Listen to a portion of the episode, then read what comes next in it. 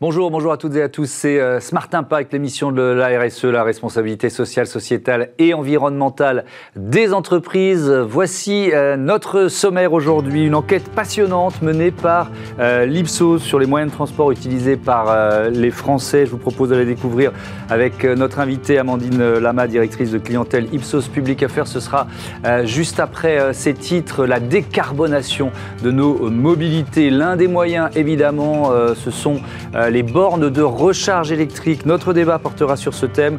Moi, j'en ai vu quelques-unes, enfin un peu plus que d'habitude sur euh, les aires d'autoroute euh, cet été, mais le défi, il est immense. 7 millions de recharges publiques et privées doivent être installées d'ici 2030. On verra comment le relever, ce défi. Et puis dans euh, Smart IDs, vous découvrirez Hyper, plateforme de livraison collaborative créée il y a 5 ans. Voilà pour les titres, c'est parti.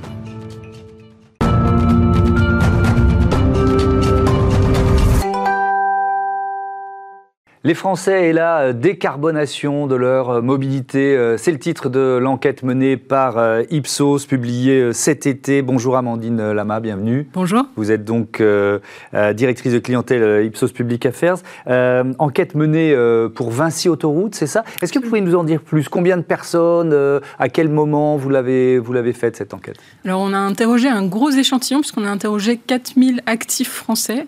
Donc les questions portaient principalement sur les déplacements domicile-travail. C'est la raison pour laquelle on a interrogé des actifs.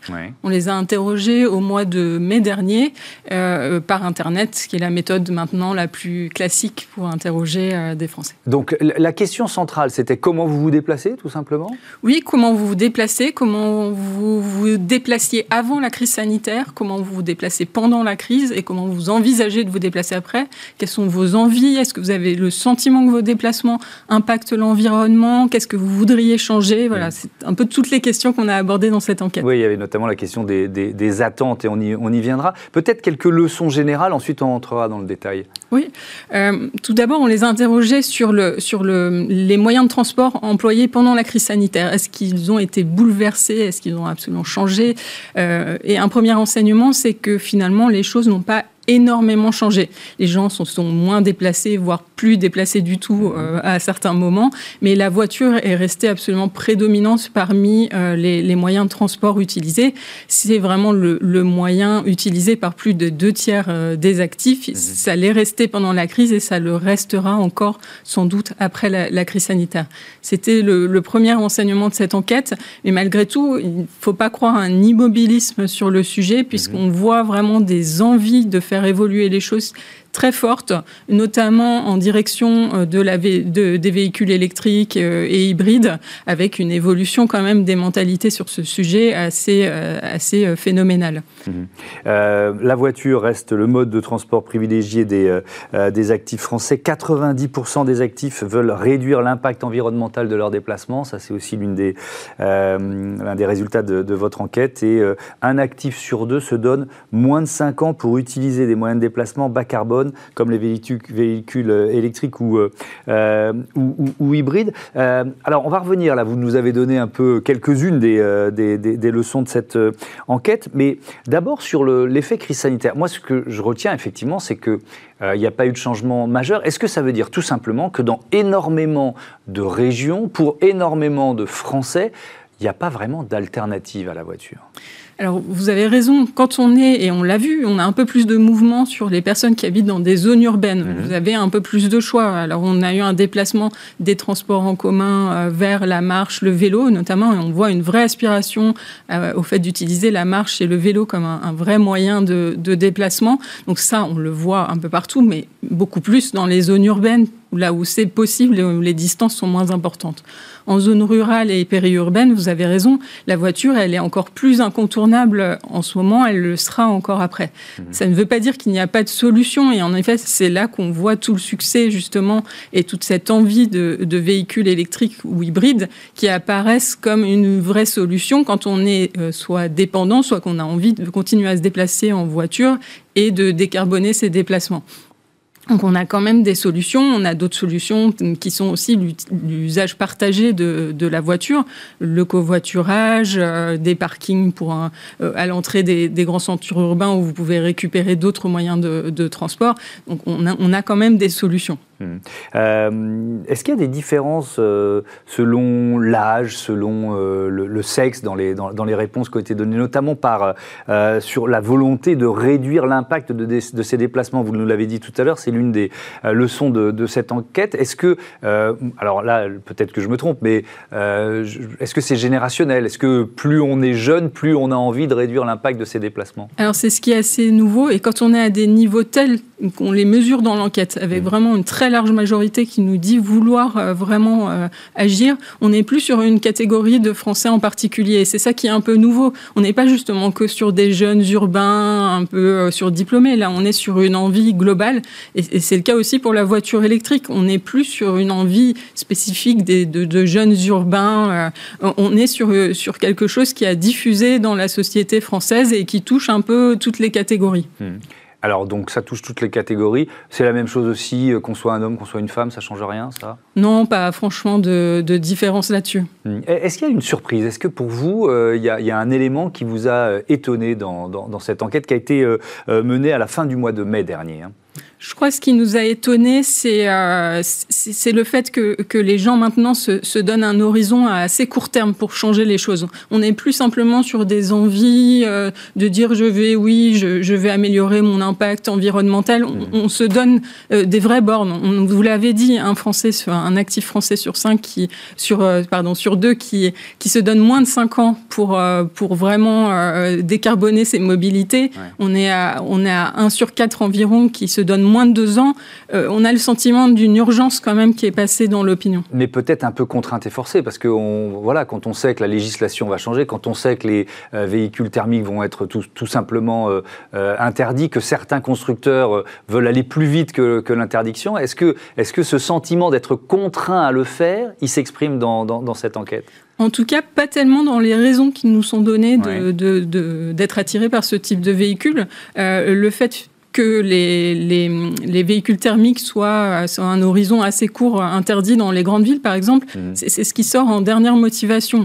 Alors, parce que aussi dans notre échantillon, on n'a pas une majorité de personnes qui habitent dans des très grandes villes et qui se, se projettent dans cette interdiction-là, mais aussi ça montre que la motivation, elle est plus large que simplement la contrainte. Hmm. On est sur des motivations un peu plus positives, l'envie de, de, faire quelque chose pour le climat euh, de la planète, mais aussi de sa région, parce qu'on on constate soi-même un, un, impact sur la qualité de l'air de sa hmm. région, par exemple. Donc aussi des motivations positives et pas simplement euh, ce côté contrainte euh, par la législation. Alors c'est sans doute une, réponse que euh, Vinci Autoroute, pour qui vous avez réalisé cette enquête, n'avait pas envie euh, d'entendre. mais est-ce qu'il y a des, des Français qui envisagent tout simplement d'abandonner la voiture? Vous avez une envie, en tout cas, de, de passer, par exemple, sur, sur du vélo ou sur mm. de la marche euh, comme principal moyen de transport pour vous rendre sur le, sur le lieu de travail. Euh, après, on a une évolution aussi, justement, de, de, la voiture qui peut être moins individuelle.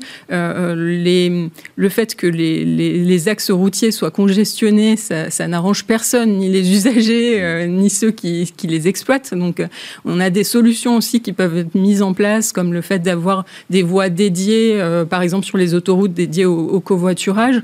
Donc euh, l'idée, c'est aussi de faire évoluer euh, l'offre à la demande, aux envies des, usagers. Hmm. Et alors, ce qui est intéressant aussi dans, votre enquête, ce sont les, les mesures concrètes qui sont attendues par les Français pour justement accélérer, décarboner encore plus leur, leur mobilité. Qu'est-ce qu'ils citent spontanément comme mesure? Alors, ils citent d'abord le principal frein finalement à l'achat aujourd'hui, c'est le, coût d'achat hmm. du, du véhicule. Euh, vous savez que le, bonus a été réduit de 1000 euros au 1er juillet. Euh, le prix d'achat de ces véhicules, ça reste quand même le premier frein et donc ils attendent quelque chose, une action sur le prix. Euh, mais on a aussi l'autonomie de ces véhicules qui reste un, frein à l'achat.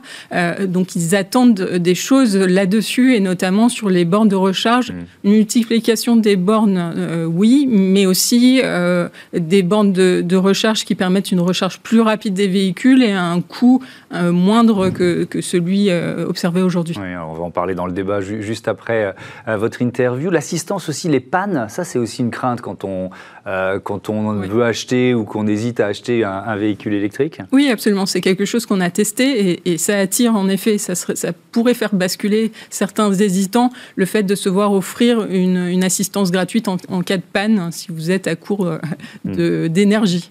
Quelle leçon euh, le Vinci Autoroute peut tirer d'une leçon, d'une, euh, enquête comme, euh, comme celle-là?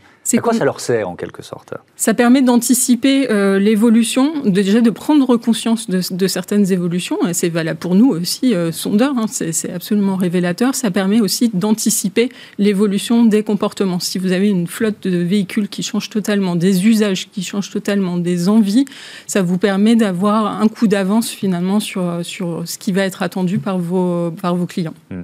Merci beaucoup, euh, merci Amandine Lama d'être euh, venue partager les résultats de cette euh, enquête Ipsos. Et donc, comme promis, on débat maintenant autour de notre équipement en borne de recharge électrique, pas seulement sur les autoroutes d'ailleurs.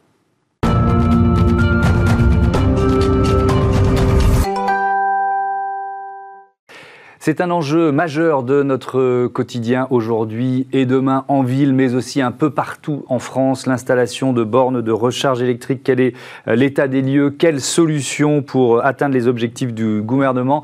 On en débat tout de suite avec euh, mes invités. Euh, Essan et Mami, bonjour. Bonjour. Bienvenue, vous êtes le fondateur, le directeur général de Covoltis. À vos côtés, Jérôme Princet, bonjour. bonjour. Bienvenue à vous aussi, directeur général de Bornes Solutions. Allez, on présente vos entreprises en quelques mots, hein, parce que le temps, il file vite dans l'émission. Covoltis, c'est quoi? Covoltis, c'est une société intégrée sur l'ensemble, qui présente sur l'ensemble de la chaîne de valeur, de la conception des bornes jusqu'à l'exploitation et la fourniture de services. Mmh. Et Borne Solutions? Et donc, Borne Solutions, nous sommes opérateurs de recharge. Nous allons concevoir, installer euh, des infrastructures pour pouvoir euh, recharger euh, l'ensemble des véhicules de nos clients. Hmm. Alors si on fait un constat, tiens, euh, pour commencer le constat de, euh, l'équipement euh, des, Français, 33 000, un peu plus de 33 000 bornes de recharge en France au, 1er mai 2021, avec un objectif pour 2030, 7 millions de points de recharge publique et privée. Ça donne, l'étendue du défi à, relever. et ça, Nemami, on, on, est sur quel tendance d'installation aujourd'hui en France? Est-ce qu'il y a une forte accélération? Alors, En fait, déjà, les 33 000 de chiffres qui choquent un peu sont les bandes d'accès public. Alors que quand on parle de plusieurs millions, ça sera des points de charge, que ce soit à domicile ou accès public. Mmh. Donc, quelque part, on n'est pas non plus aussi en retard que ces chiffres laissent penser. Et globalement, on peut penser que pour chaque véhicule vendu, il y a au moins une borne, un point de charge qui est installé. Et on est aujourd'hui sur un rythme de 20 à 23% de véhicules électriques et hybrides rechargeables. Alors, il y a un petit problème avec des hybrides rechargeables, c'est que les gens achètent des hybrides rechargeables pour ne pas payer de taxes. Mais après, se rendent compte que s'ils ne chargent pas, ils vont payer beaucoup plus de carburant puisque c'est des voitures lourdes. Mmh. Il faut transporter des batteries et donc il vaut mieux par la suite s'équiper de points de charge. Oui, c'est-à-dire qu'ils achètent des hybrides rechargeables en se disant qu'ils vont peut-être pas forcément utiliser euh, la partie euh, électrique et puis assez vite ils se rendent compte de, l'importance de l'utiliser. Euh, c'est ça. Pour, atteindre ce, ce, chiffre de 7 millions, Jérôme Princet, en 2030, est-ce que d'abord il vous semble réaliste?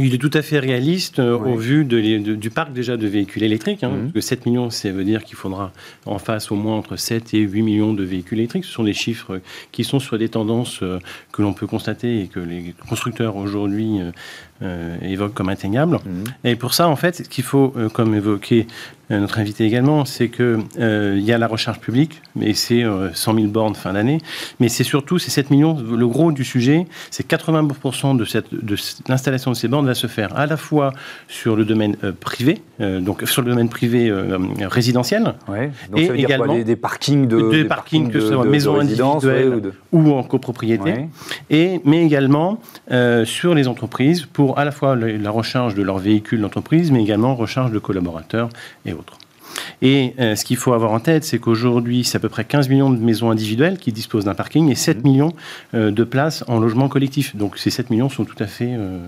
atteignables. atteignables dans, dans d'ici, d'ici moins de 10 ans. Mmh. Alors, on, parle des voitures, mais évidemment, c'est un enjeu qui va, qui va bien au-delà. Mais un, quelqu'un qui achète sa voiture électrique, aujourd'hui, elle, fait la démarche de, d'installer aussi forcément une borne de recharge chez elle ou pas systématiquement? Euh, en, comptant sur l'entreprise, par exemple. Ce qui est effectivement, ce qui est intéressant, c'est la démarche de, d'achat du véhicule électrique. Mm. C'est souvent, en fait, ils disent on va passer en électrique. Et ensuite, une fois qu'ils ont choisi le véhicule, euh, vont se dire mais comment je vais la recharger? Et c'est là où nous, on intervient.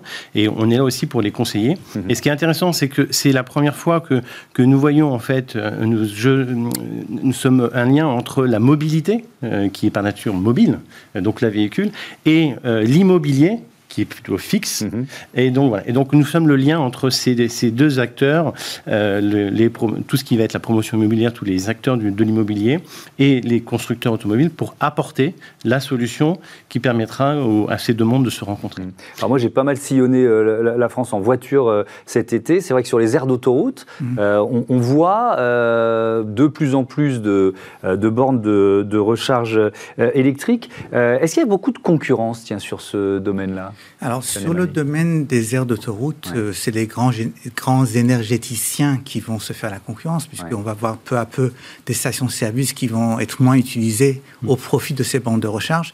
Le gros problème sur les bandes d'autoroute, ce qu'on cherche, c'est des charges rapides. On veut se charger en un quart d'heure, 20 minutes, mm. une demi-heure maximum. On ne peut pas s'arrêter en permanence une demi-heure pour boire un thé. Mm. Et donc, euh, l'énergie qu'il faut apporter à, à une station de charge est énorme quand il y a beaucoup de véhicules qui chargent en même temps. Donc on voit bien actuellement quand on s'arrête, même pour trouver une place, parfois c'est difficile. Il faut mhm. se dire que demain, quand tous les véhicules seront électriques, s'il faut que chacun charge sur l'aire d'autoroute, mhm. on va se retrouver avec des, impossibilités en termes d'apport d'énergie instantané pour charger 100, 200, 300 véhicules en même temps. Ce qui fait que, euh, en fait, si on parle un petit peu de ce qui peut se passer, mhm. c'est l'augmentation des volumes de batterie et de l'autonomie des véhicules qui apportera aussi un plus. C'est-à-dire que demain, quand on voudra faire 4, 500, 600 km, on se chargera beaucoup au départ et puis à l'arrivée ou à une étape intermédiaire et moins quelque part en s'arrêtant pendant un quart de 20 minutes, ce qui aussi sera l'élément futur permettant d'avoir plus de véhicules électriques que ce qu'on fait aujourd'hui. Mmh. Euh, vous, vous parlez de, euh, avec les, recharges Covoltis euh, d'une technologie intelligente ou, intelligente ou de recharge intelligente. Ça veut dire quoi? C'est quoi la différence? En fait, dès que vous voulez charger des véhicules en nombre et en capacité importante, vous mhm. allez mettre une pression sur le réseau. Alors ça peut être le réseau au niveau individuel, donc de la maison, ou au niveau d'un immeuble, ou globalement au niveau du réseau électrique. On a essayé de résoudre, en tout cas d'apporter une réponse à chaque étape de ces contraintes. Donc pour la maison individuelle, c'est un élément qu'on a créé qui permet de mesurer en, temps réel la consommation de la maison mhm. et qui envoie à la, borne électrique, donc via le, courant électrique, hein, sans tirer de câble réseau, etc La puissance restant disponible. Donc la bande s'adapte automatiquement sans jamais faire disjoncter votre réseau à la maison. Ce qui fait que vous rentrez chez vous, si vous êtes pressé, vous chargez et la bande n'aura que ce qui sera de disponible.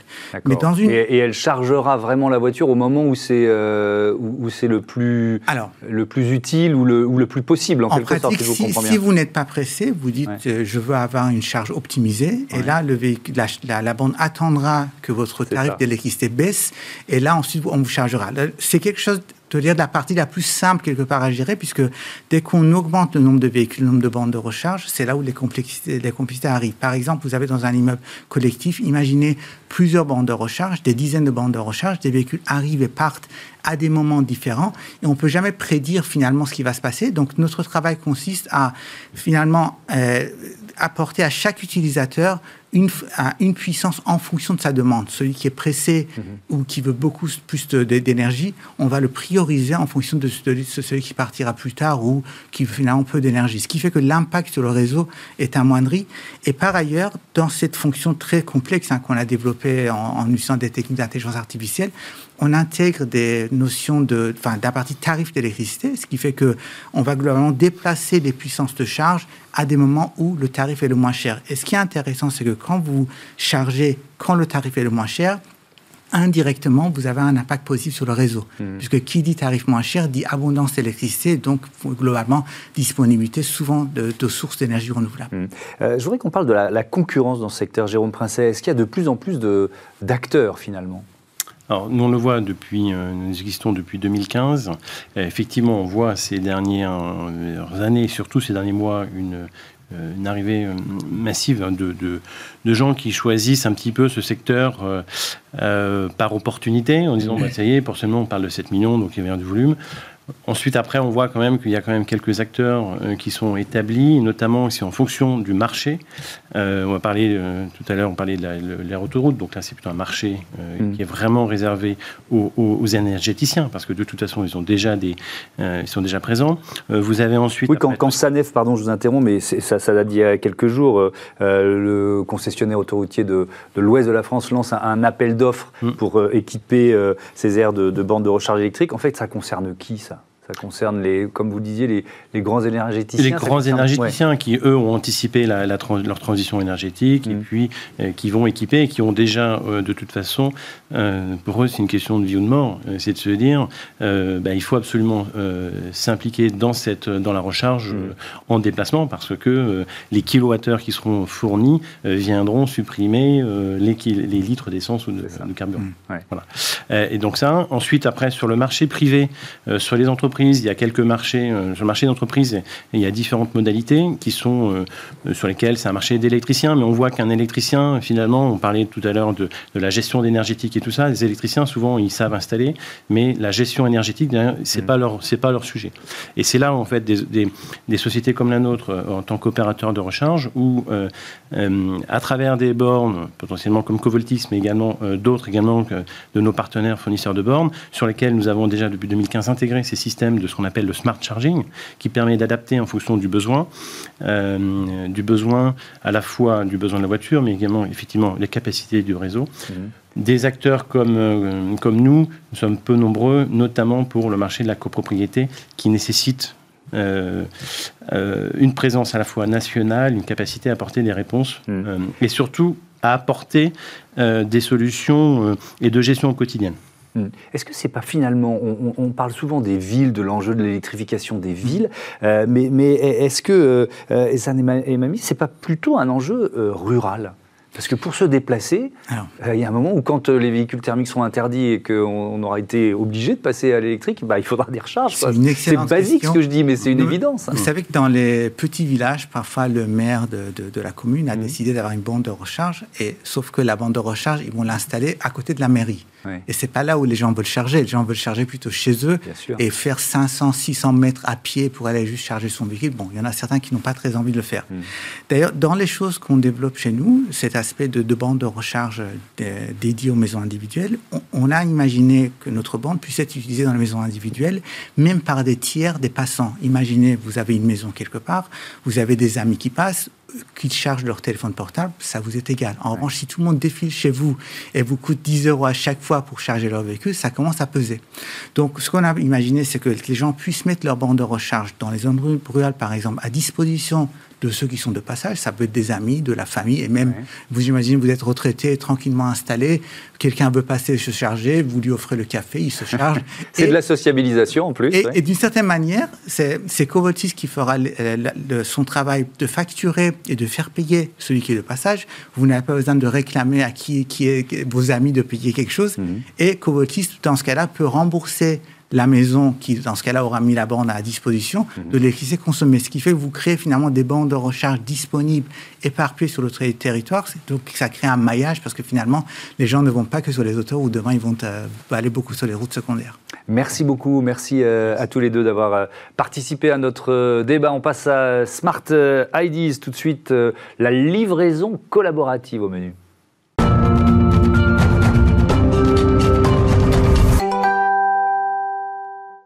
Smart Ideas, on parle donc de livraison euh, collaborative aujourd'hui avec mon invité Jacques Staquet. Bonjour. Bonjour. Bienvenue. Vous êtes euh, avec Cédric euh, Tuminello, le cofondateur de Hyper, créé en 2016. C'était quoi votre idée de départ?